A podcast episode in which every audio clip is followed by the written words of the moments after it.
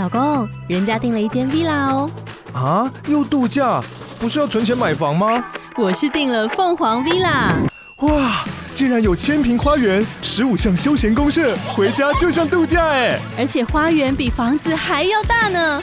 还有我最爱的游泳池，耶！龙大营建 villa 生活，十年防水保固，二至三房，零七三九八五五五五，凤凰 villa。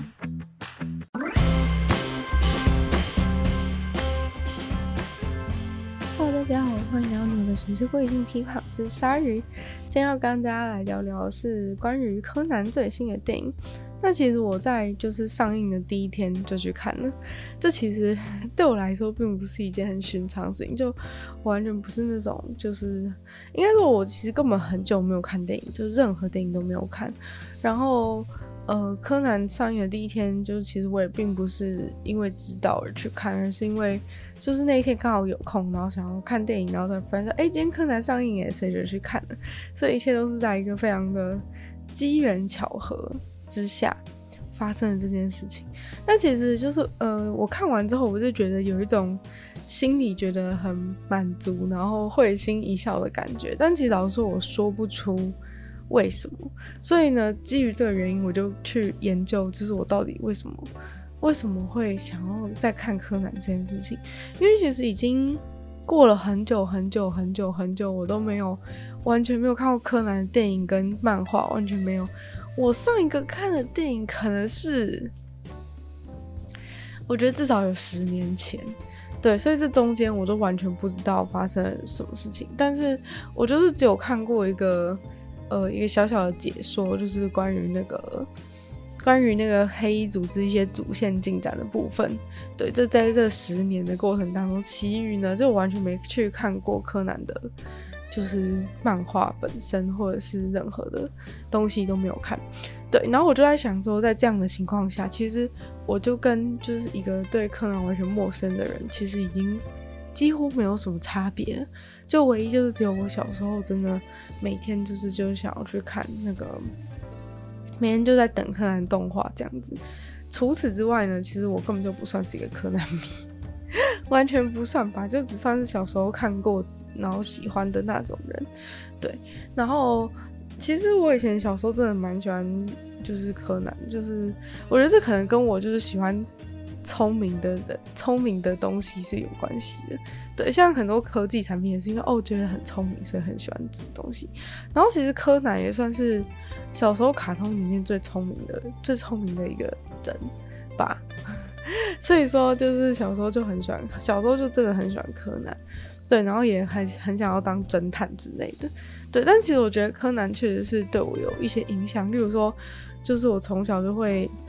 就是会跟柯南一样喜欢去，就是注意一些小事情。就我其实就是，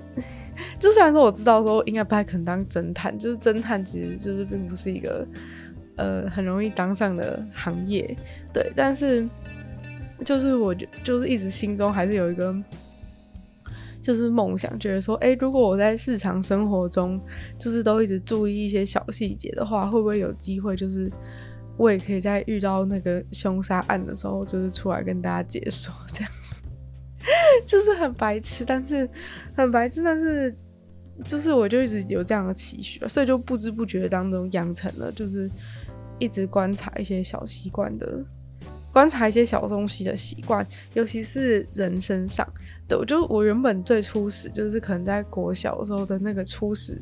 目标，其实是觉得说，哎、如果我就是一直去偷偷观察这些小细节的话，会不会呢？我其实就可以在哎、哪一天真的发生了什么案件，我就会成为一个，我就会成为这个案件解谜的人这样子。所以当这个这个就是这个习惯，其实一开始是。这样开始，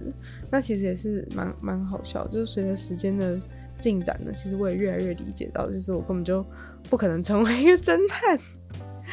根本就不可能成为一个侦探。但是我还是一直默默的，就是默默就是这样做，然后也很喜欢那种发现什么小小秘密的那种心情。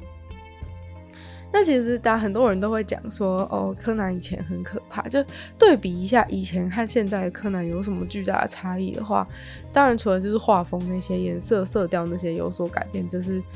呃，这是一个流行趋势的问题。但是，但是呢，就是如果你要回到说柯南跟以前就是到底有什么很大的不同的时候，就是很简单的。一点就是很多人都会说哇，以前的柯南超级恐怖。例如说，就是曾经有一个讨论串，就是在讲说，哎、就是小时候最害怕的是什么？就是什么天狗事件，什么图书馆管理员事件。其实那很多我都没有看过，但是总之就是，其实有一个普遍的印象，大家觉得以前的柯南非常的恐怖。对，但现在的柯南好像就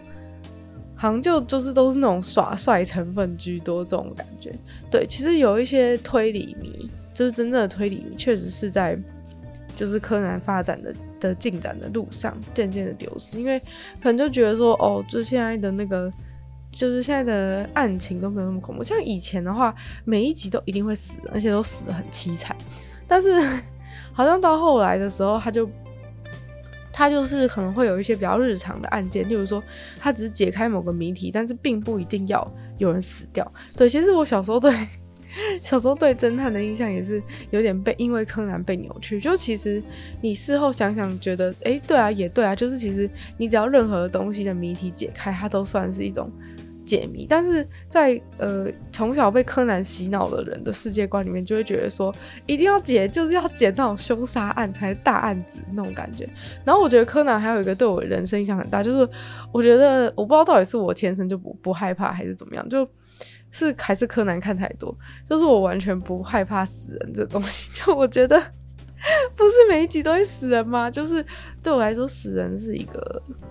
日常，就是这是柯南的日常。虽然说在我们的生活当中，其实并不会每天都真的靠死人，但是我不知道是因为就是太爱柯南，看太多柯南还怎么样，就我真的不会害怕死人。就是我今天真的有一个人死在我面前的话，就是我应该会。我应该发出柯南本色，就是开始研究说他到底什么时候死，然后什么嘴巴里面有没有怪怪的杏仁味什么之类的。就是，嗯、没错，我觉得可能某种程度上扭曲了，就是对于就是对于死人这件事情的价值观。对，就还我觉得这件事情蛮好笑，就我原本也没有发现，但是 就我就是突然觉得说奇怪，为什么我就是好像我身边也没有很多死人，但是为什么感觉说如果有死人出现的话，我好像都。很无感的感觉。后来想想，觉得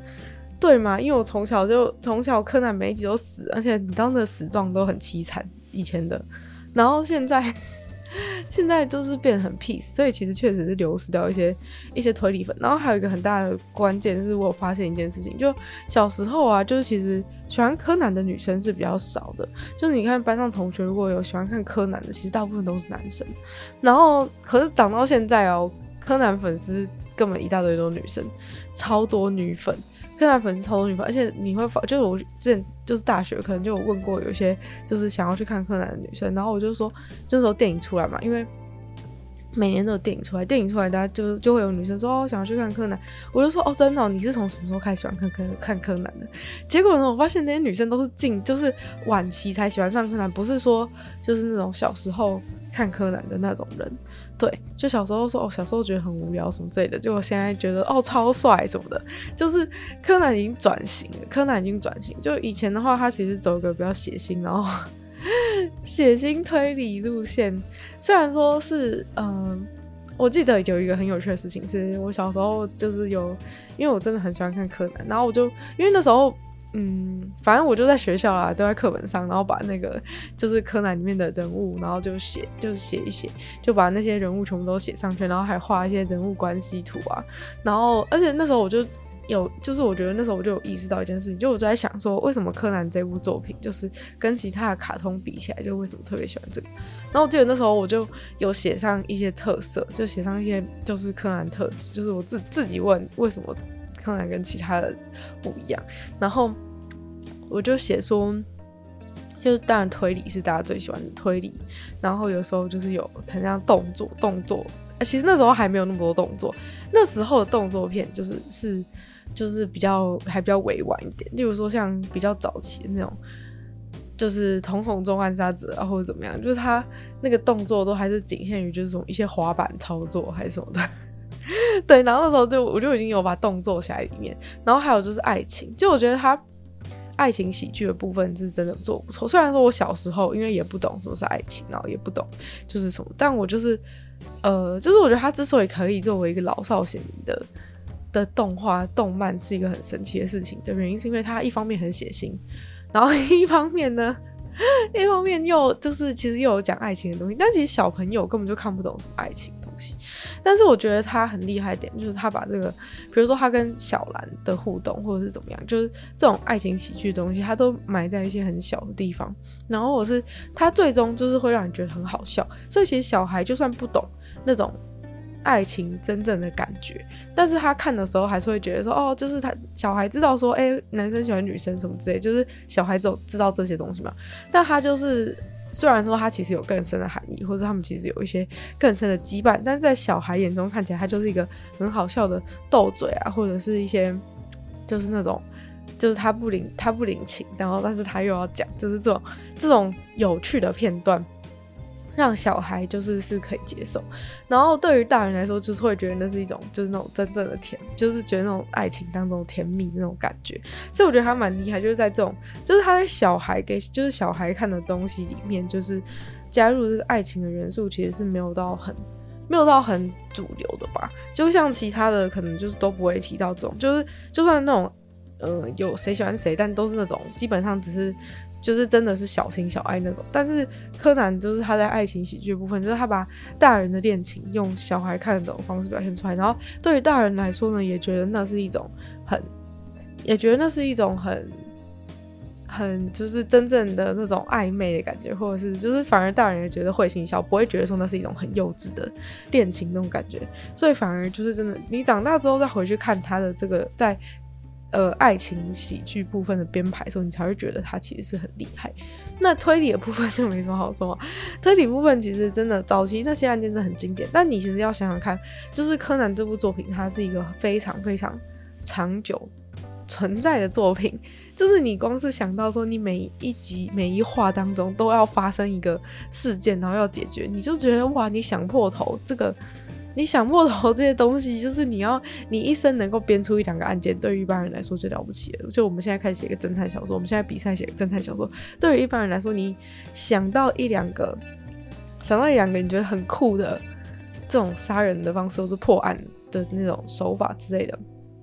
你想到几个就不错了。他就是想了这。几百几千个，就是有人就算过嘛，柯南里面已经死了三百三百多个人，三百多有三百多个凶手这样子。那三百多个凶手，那可能就是已经死了三百多个人以上。那在这样的情况之下呢，就是你要想多少个杀人事件，然后都不会让大家觉得无聊，那是真的是非常不容易的。那回到就是，我就开始思考说，现在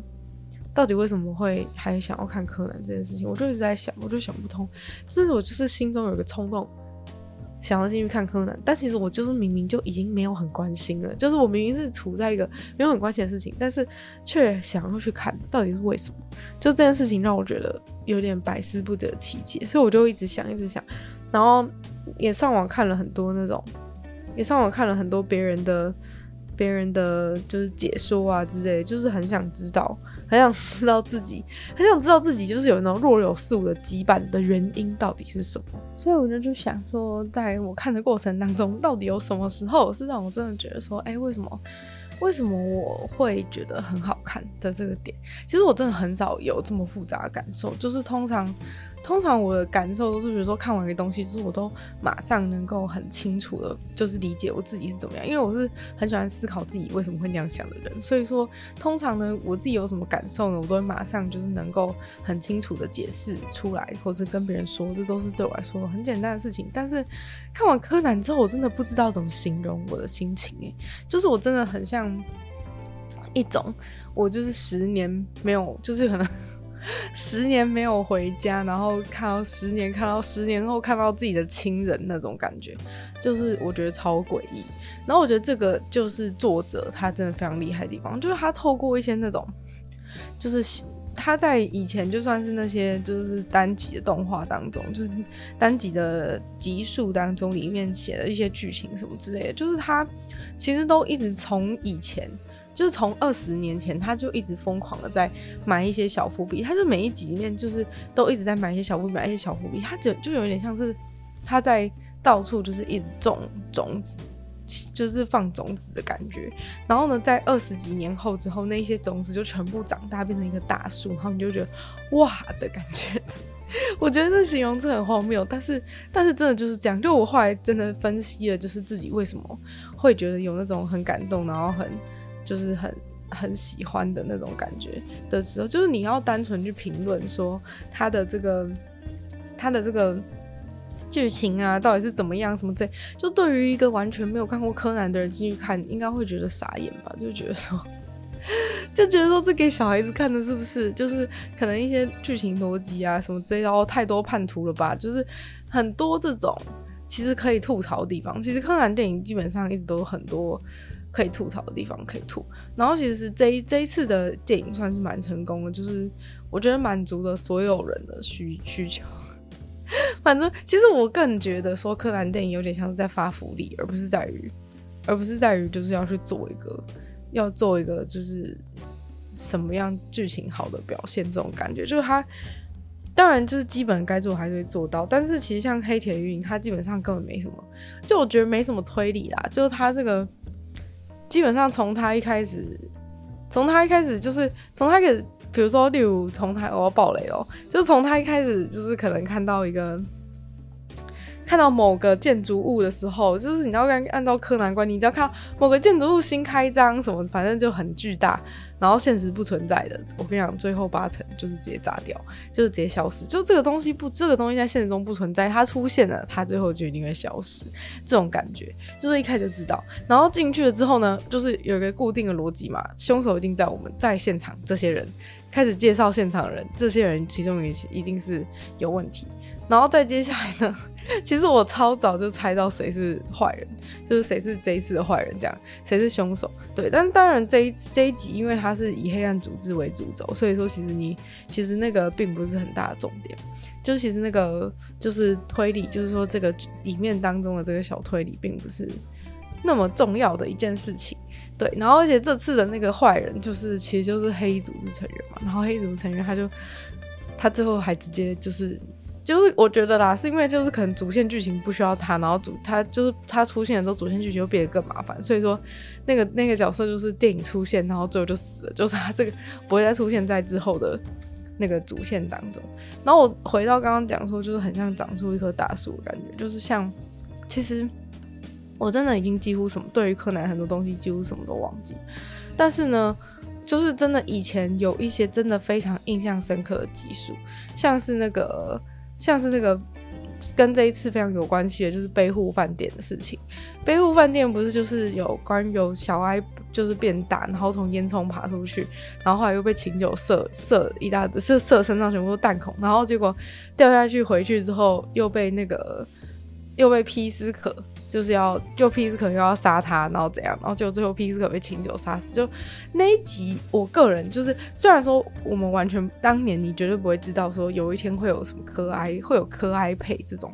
这种东西出现，当年你根本不会想到这些。但是呢，你真的越想越觉得不对劲，你越想越觉得说其实根本作者早就想好，那你就会越觉得说一件一件很可怕的事情，就是难道作者从开始就已经就已经安排了这整个？过程的嘛，还是说他其实是随着这个他一直慢慢画、慢慢画的过程当中去，就是去发展，然后就有觉得有新的可能性。这样，就其实你原本正常来说，你应该会觉得是第二种状况，就是随着时间的发展，就是想好越来越多可能性。可你再回去看，就会觉得说天哪，就是这也太多铺陈了吧？就感觉有很多事情都是为了，就是好像是为了未来某件事情才那样子编排的感觉。然后我觉得像背户饭店那一集，就是小时候非常印象深刻。我觉得背户饭店那一集是我小时候觉得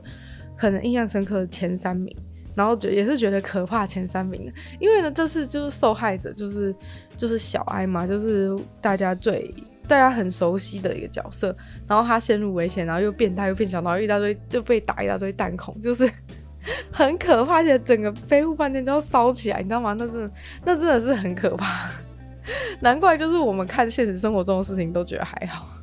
都觉得还好，因为从小就就看这种震撼教育，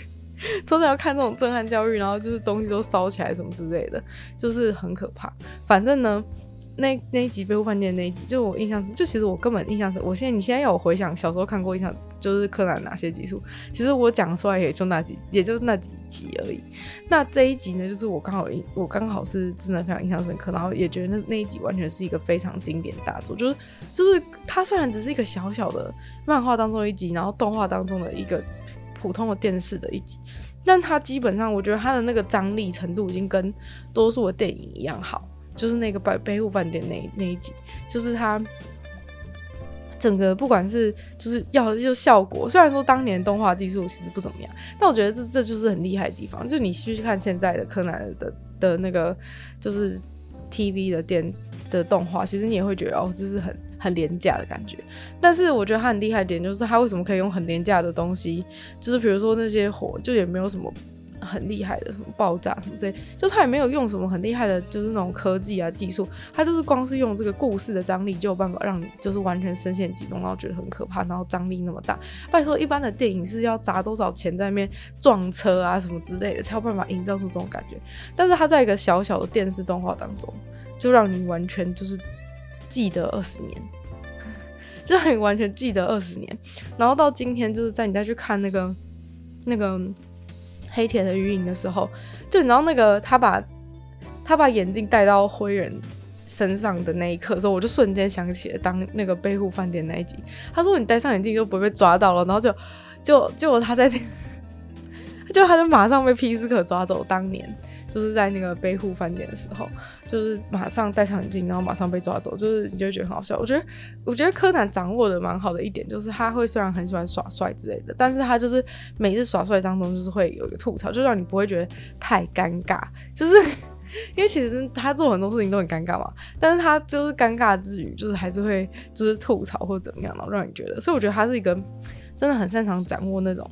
平衡，然后也是我觉得也是喜剧当中。就我觉得他掌握喜剧的这个要素是做的非常厉害，然后在爱情喜剧，然后跟这个推理当中三个的融合，就是我觉得这是这个是柯南成功的一个非常重大的要素。因为其实你看，就是那种推理推到一个段段落，其实你就不会再想要继续看推理，因为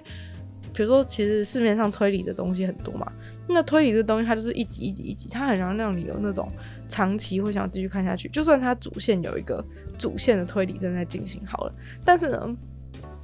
你没有办法，就是因为推理这件事其实是相对比较沉重，你不会每天无时无刻都很想推理，就是你可能会一个时期就是非常的感兴趣，然后很想了解推理的东西，但你过一阵子其实你就会麻痹。那我个人认为麻痹的原因有一大段，就是因为其实现实并没有那么的。并没有那么多精彩，或者是会有那么多东西可以让你有这这种想象的空间。所以其实推理这个东西，它是有一个极限的，就是你会过一阵子就会麻，就会就会麻痹，然后呢，就可能之后也不一定会再想要接触这个主题。但我觉得今天如果说柯南它只有它只有推理这个元素的话，你觉得多年之后大家还会想要回到电影院吗？其实我觉得是不会的。就是有一些你不觉得你看一些东西就是这样吗？就你有时候对一些东西，你对他感情淡掉了，就不会再就不会再想要回去看了嘛，对不对？但是后来想想，他真的让你觉得很厉害的点，其实是在于那些角色，其实是在于他就是他在整个整个时间推移的过程当中，那些角色跟所有的观众之间产生的感情，其实才是真正非常厉害的地方，就是可能。他对人物刻画的能力是非常非常的强的，然后也是非常非常的复杂的。就是例如说，一开始在早期的柯南里面，灰原其实完全就是一个路人甲。哎，就是我是讲真的，小时候你绝对，如果你要预测未来，你根本永远不会想到有一天灰原能够成为一个，你会成 灰原能够成为一个电影的主角，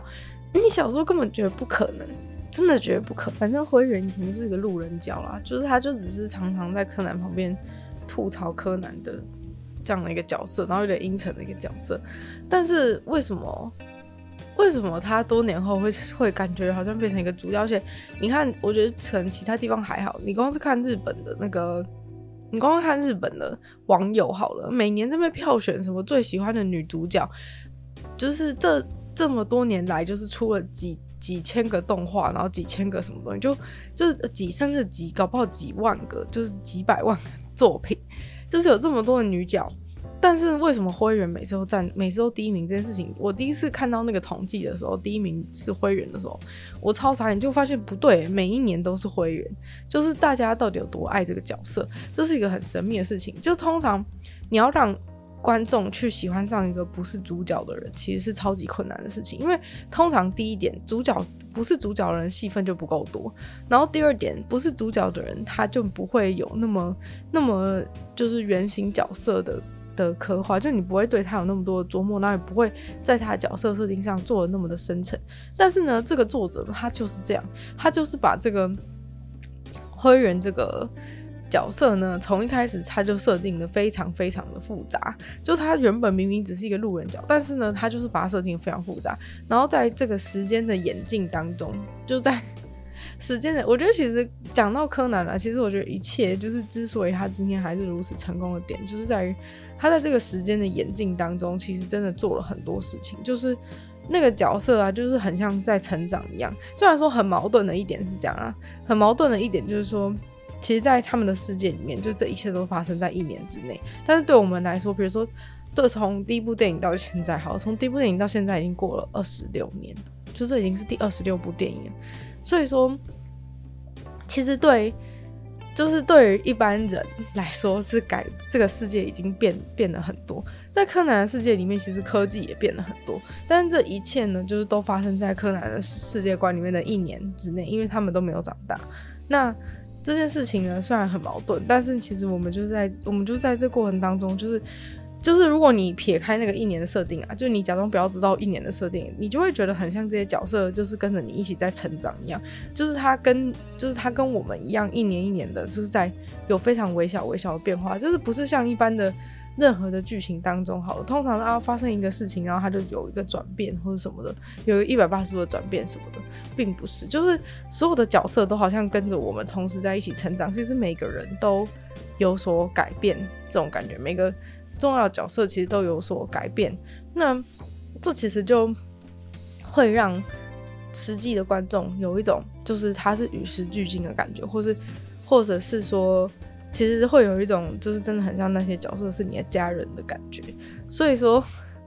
这个点呢，其实是非常厉害的。那其实以前呢、在这一次的电影，或是去年的电影，其实这两部都算是柯南电影的大成功。但其实中间有一段时间，其实是算是蛮沉寂的，就是柯南的电影都一直被认为就是扯啊，就是就是烂啊，就是什么可以踢去什么撞，踢去打卫星什么之类，就是太扯什么的。就是大家其实很多的很多的抱怨，很多很多的抱怨，然后很常都会有人讲说什么，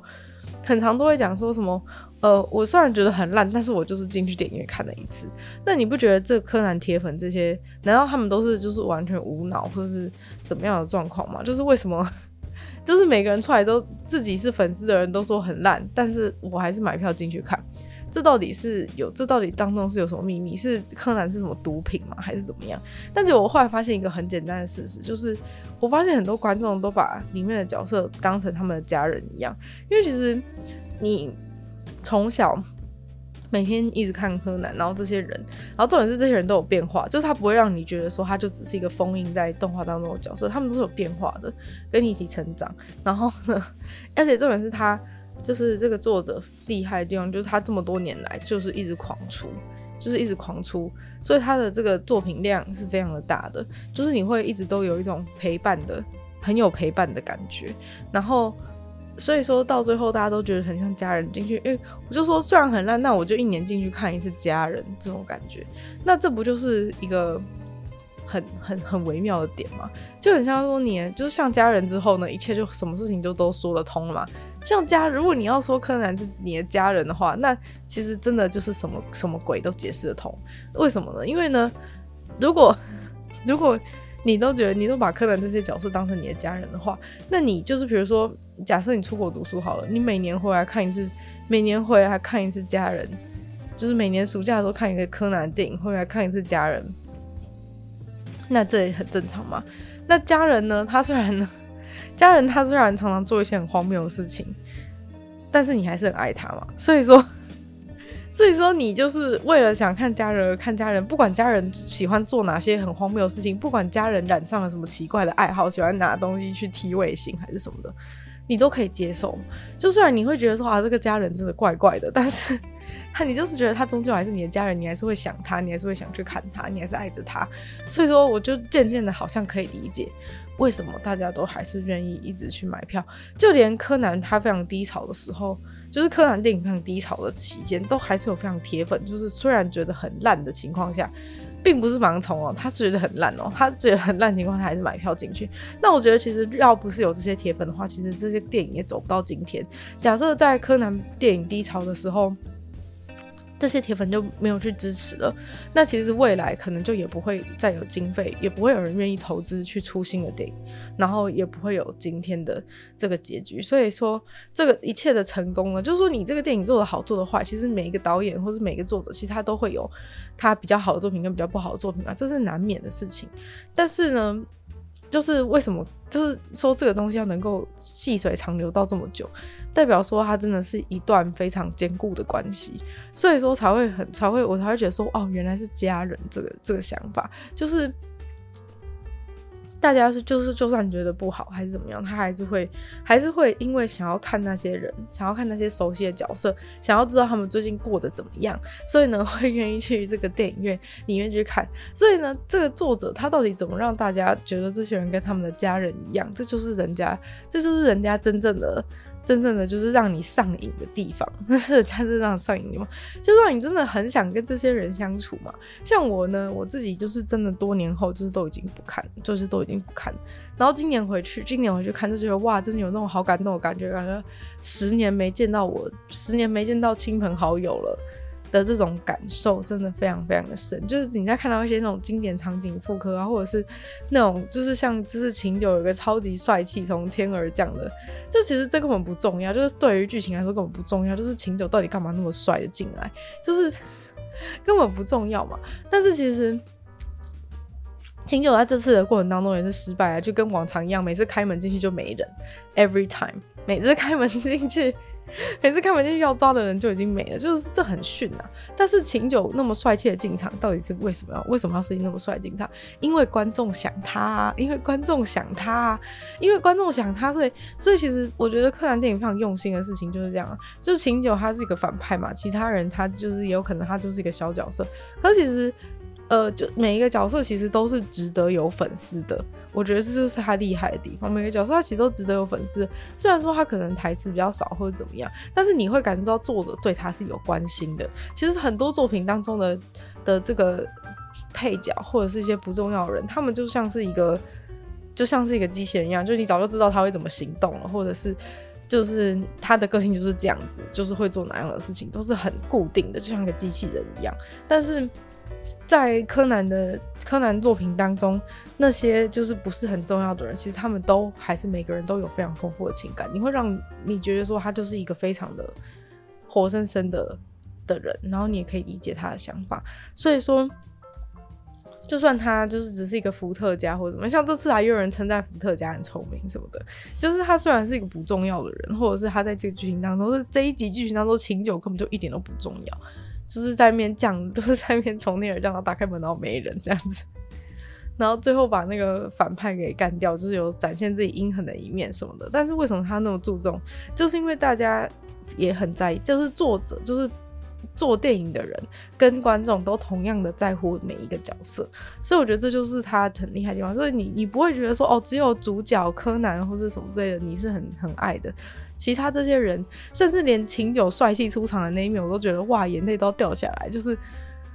就是琴酒，琴酒你来了的那种感觉，就很同学会就说谁谁你来了，好久不见，就这种感觉嘛。那我觉得这就是很神奇的一件事情，就是你要怎么在一个作品当中做到这件事情。然后再讲一个，就是关于彩蛋，彩蛋部分，其实彩蛋这件事情是到。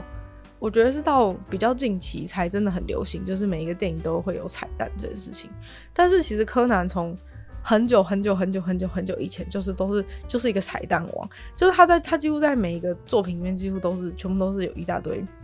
有埋一大堆伏笔，然后而且每一部电影的最后在唱完歌以后，一定还会有一段这个是柯南从以前就一直有的传统。但其实现在以前就是因为看柯南的关系，所以一直觉得说唱完歌之后还会有内容。但其实大部分电影院里面的电影是没有的，唱完歌就唱完歌就结束就结束。但其实到近期的话，就是还蛮多，就是开始有这个这样子的习惯。那这个在这个部分，柯南算是一个先锋。就我觉得，其实最后那个小小段，那个小小段，其实虽然花不了你多少经费，但其实最后那个小小的段落，就是真的常常就是让各位回家之后觉得回味无穷的一个点。那我觉得通常最后的时候，就是都是会，因为其实。整个过程当中，通常都有很多事情在发生嘛，就是很精彩啊，然后不然都撞车啊什么之类的，就飞在空中啊，炸弹爆炸，就是这电影的过程当中，通常都是有一大堆事情很忙。然后在最后的时候，其实最后那个小彩蛋，日积月累，在你心目中其实就种下了一颗很大的种子，就是。最后那些小彩蛋，就是通常你每次看完电影，就是假如说别的东西的时候，你就会很，就是如果你是入戏很深的人，就会很想知道说，哦，他们最后他们后来怎么样了？但其实你通常都没有机会知道嘛，因为电影结束就是结束，它就只是一个电影而已。但是那个柯南结束的时候，最后通常都会有角色之间的一些有趣的、亲密的互动，然后其实那个就是真的是无关案件，就是真的是他们角色之间的一些。感情就是比如说，就是那些吐槽喜剧的部分，然后所以这个时候其实就是真的让你对这这些人感情加深的一个环节，就是他前面精彩归精彩，可是让你下一次为什么会想要再继续进到电影院来看他们，其实就是来自于这些小小的你跟就是这些角色之间的一个无形当中的互动，就是这就是真正的魔法发生的地方。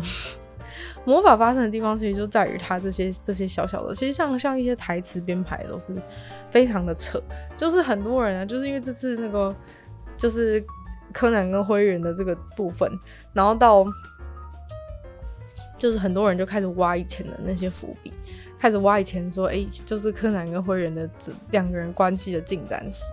然后你就会发现很神奇，就是他几乎就是柯南跟灰原的事情，根本就是，其实我觉得他厉害，就是每一个东西呢，其实他在里面都是一个小东西，可是很多人都不会注意到，但他就是都把这些细节全部都做满。那这个细节是满到，当你今天要把就是什么柯南跟灰原的线这样子，每一集当中他们的互动全部拉出来的时候，可以直接串成一个完完整的故事，这是一个非常荒谬的事情。就如果你今天把就是撇开推理的事情，就把以前所有柯南跟灰原共同出现的。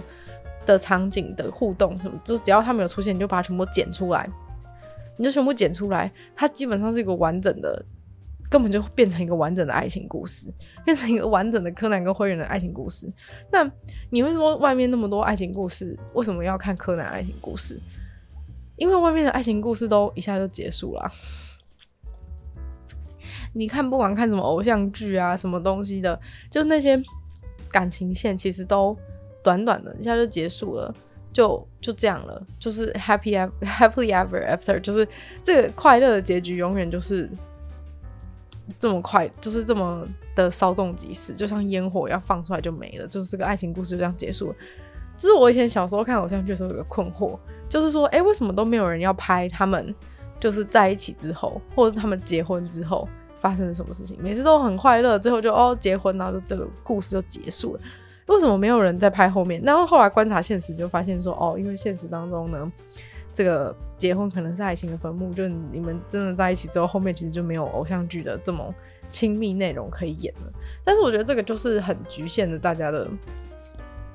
很局限大家的思维。久而久之，大家也渐渐的都把人生全部都 focus 在。就是你跟那个人交往之前的这些美好的片段，就是这个东西其实也反过来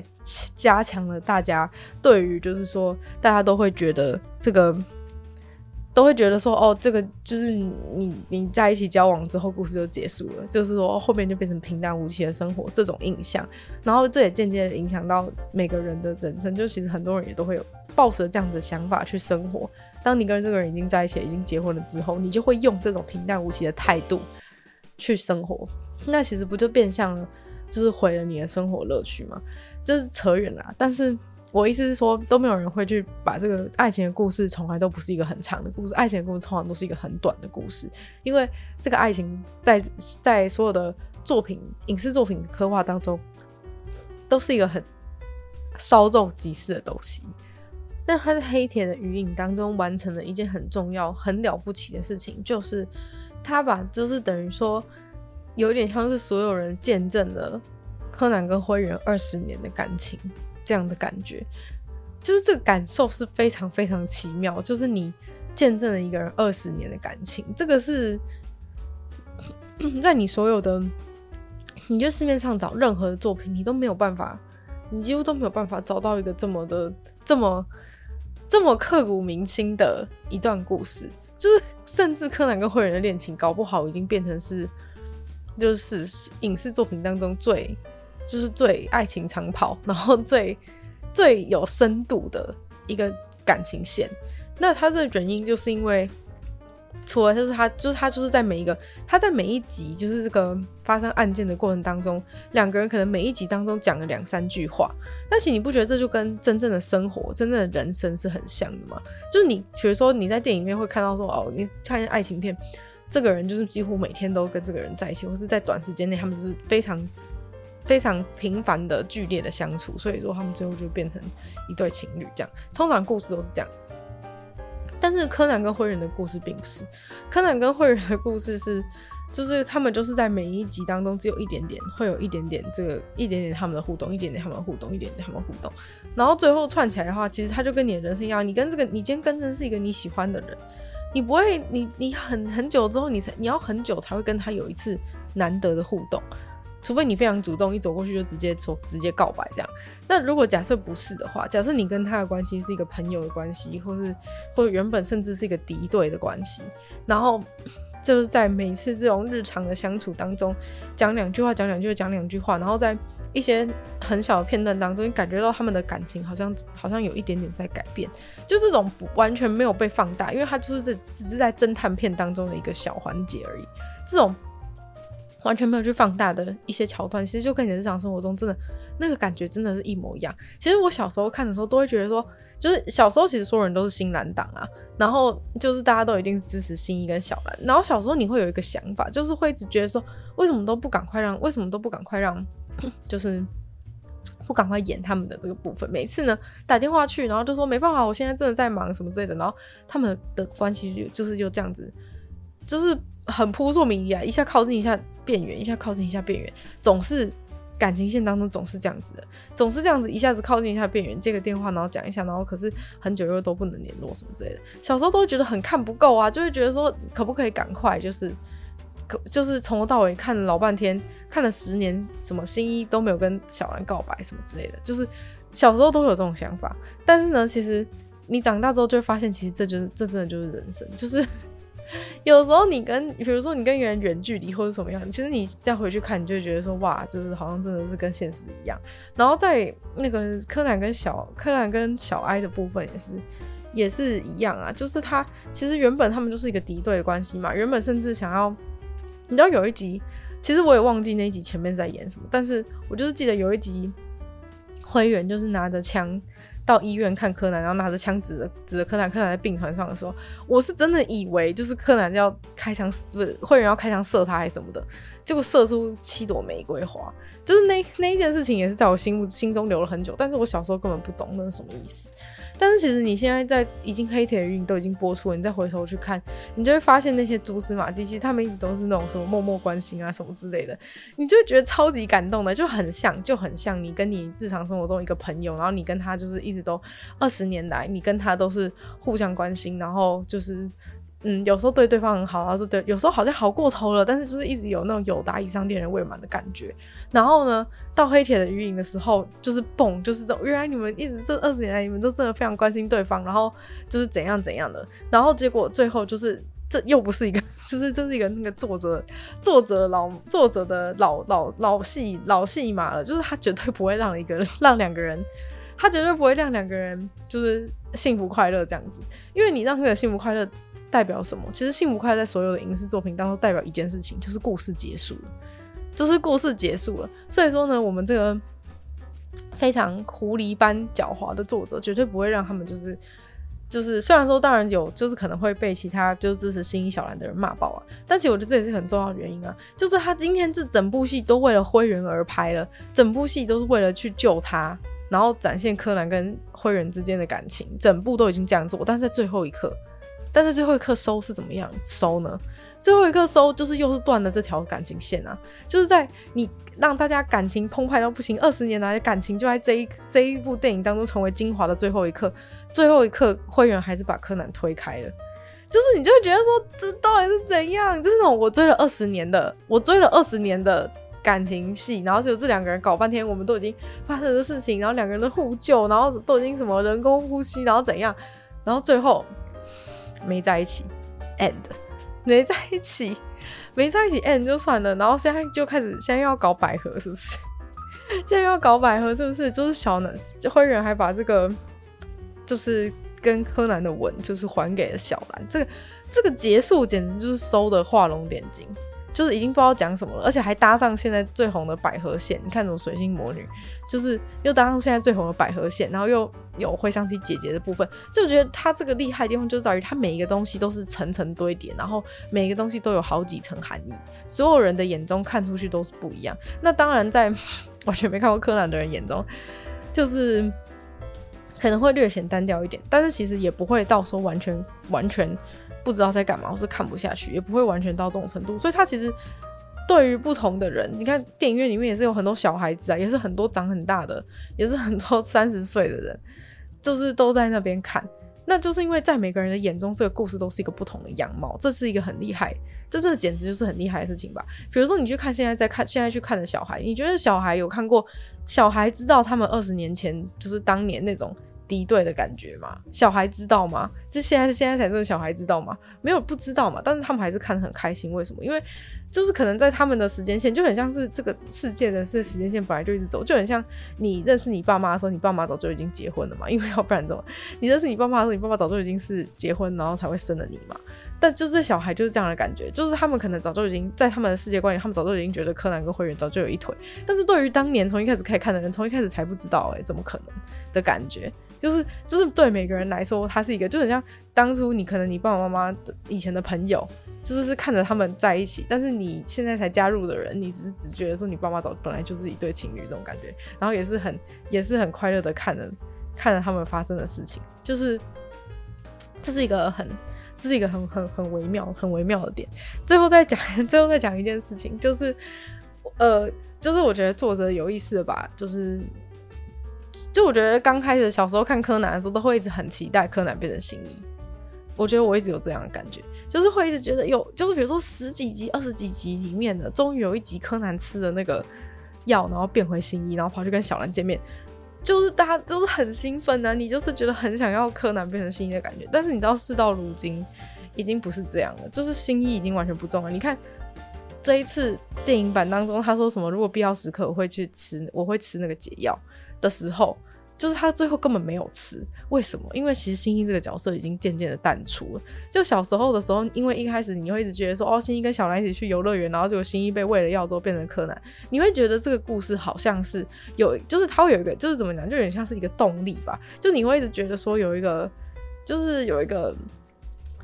有一个感觉，就是有点像是有点像是离子，因为像离子外面有一个不稳定的电子在那边的的感觉，就是你会觉得，就是新一变成柯南这件事情是一个不稳定状态，你会觉得柯南状态是一个离子的状态，你会觉得柯南是一个不稳定的状态，新一才是原本的原本的状态，但是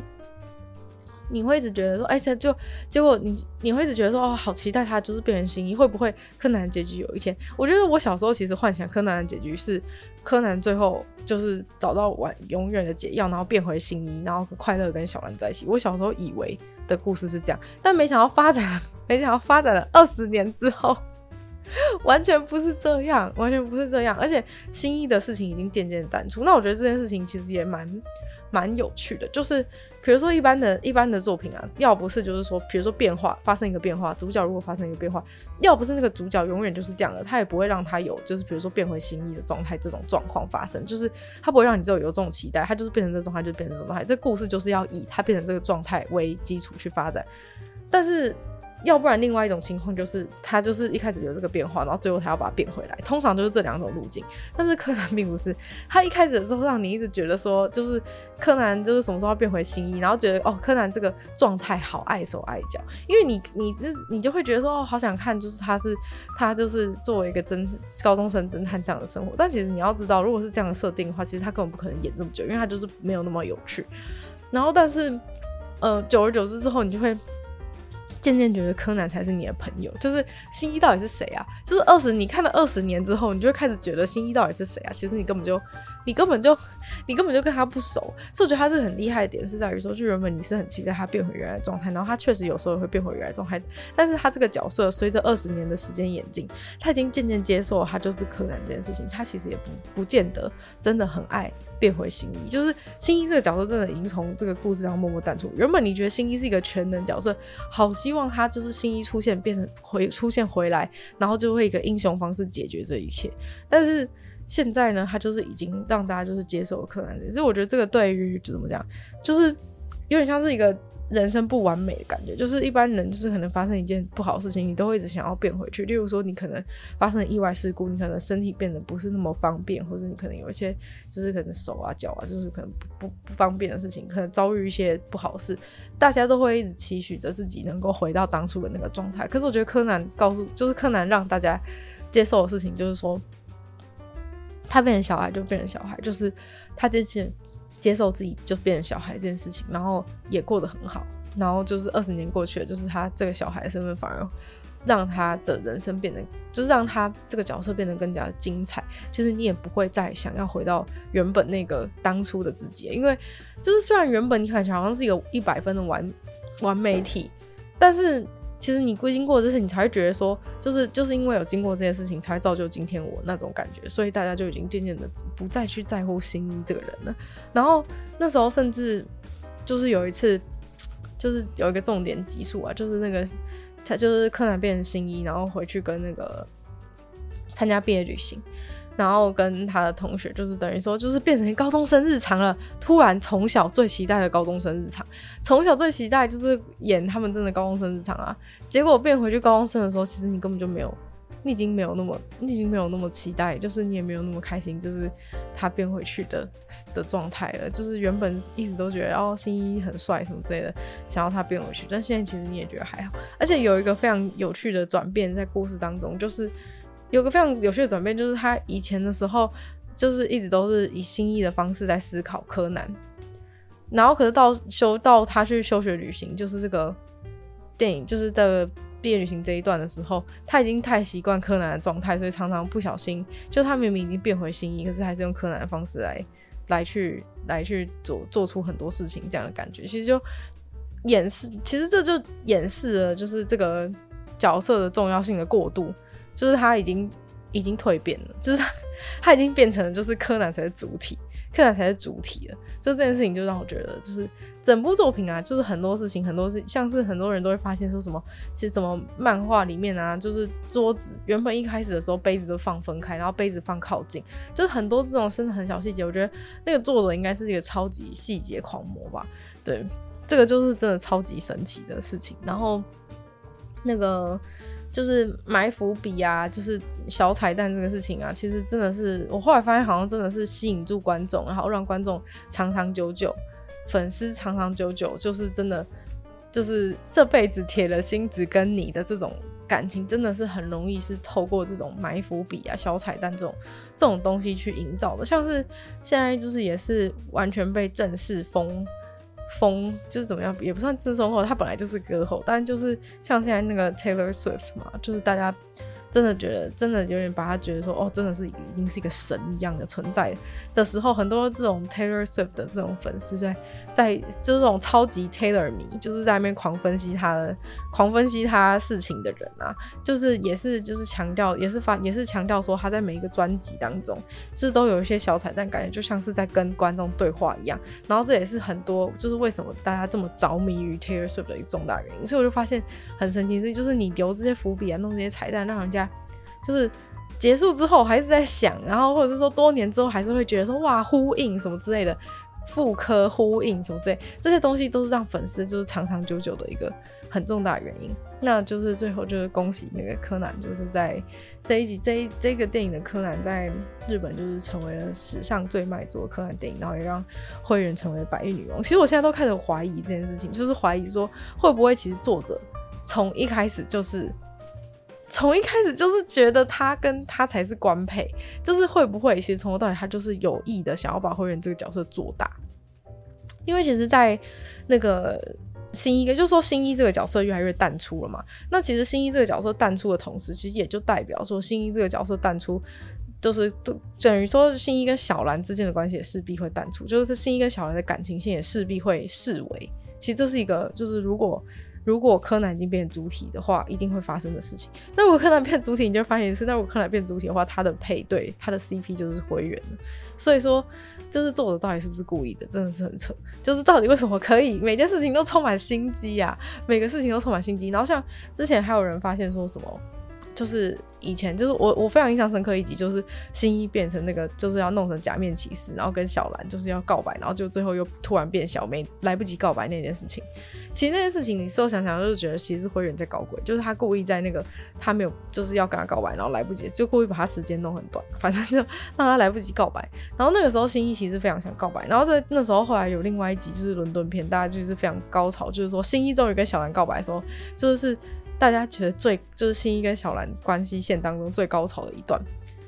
但是其实你你回头去看就会发现，就是这一次他完全并不是主动告白的感觉。就是他以前是一直非常想要，就找机会，就是真的跟小兰告白。但是他随着时间的演进，其实已经已经渐渐的没有那么主动想要跟小兰告白。所以说，这一切都有非常多的秘密，这感觉就像是一个世纪巨大的八点档，你知道吗？这就是一个拍了二十几年的八点档，只是它中间会有很多死人，但是 很多死人，然后还有动作片，然后浮夸的一些浮夸的一些科技之类。但其实你就是 从另外一个角度来看，这该不会其实就是一个就是就是心思深沉、城府沉，整个充满城府，就是你处心积虑规划的一个二十年八点档大戏。这种感觉，而且就连就是在这个最高点的时候，然后又要再拉一个新的 CP 出来，就是变成百合，就是 因为在灰原最后又想起了他姐姐，然后灰原跟小兰的关系等于就更进一步这种感觉，所以灰原跟小兰该不会是下一对 CP 吧？就是这个到底这个八点档到底还可以怎么样发展呢？让我们继续看下去啊！好像又讲太久了，不过就希望大家今天就是喜欢这个。就是关于，就是我自己对自己的解析啦，或者自己对众多观众解析，为什么？为什么大家愿意一直回到电影院去看柯南？就是每年看一次家人这种感觉，到底是到底是怎么样产生的？就是大概分析了这些内容，然后也讲一下我自己的一些感想。就再次感谢这个订阅赞助的会员武成、大龄男子 James、猫猫、黑牡丹还有 ZZ，就希望其他有愿意支持参与创作的朋友可以在下方找到 Patreon 的连接。那不管你今天喜不喜欢柯南啊，如果你觉得我讲的好像略有几分道理的话呢，就欢迎你把这集的节目分享出去给更多的朋友。问问你的朋友是不是也是因为这样才愿意再次买票进到电影院里面？那。嗯，最后呢，就是希望大家也可以在那个 Apple Podcast 帮我留星星、写下评论，就对这个对我们的节目成长是很有帮助。那如果就是喜欢我的话呢，首先有另外两个 Podcast，其中一个是鲨鱼会在每周二四跟大家分享一些新闻新资讯，然后另外一个是听说动物，当然跟大家分享动物的知识。就希望你有神圣不理性批判，可以就在每周三跟大家相见。那么下次见喽，拜拜。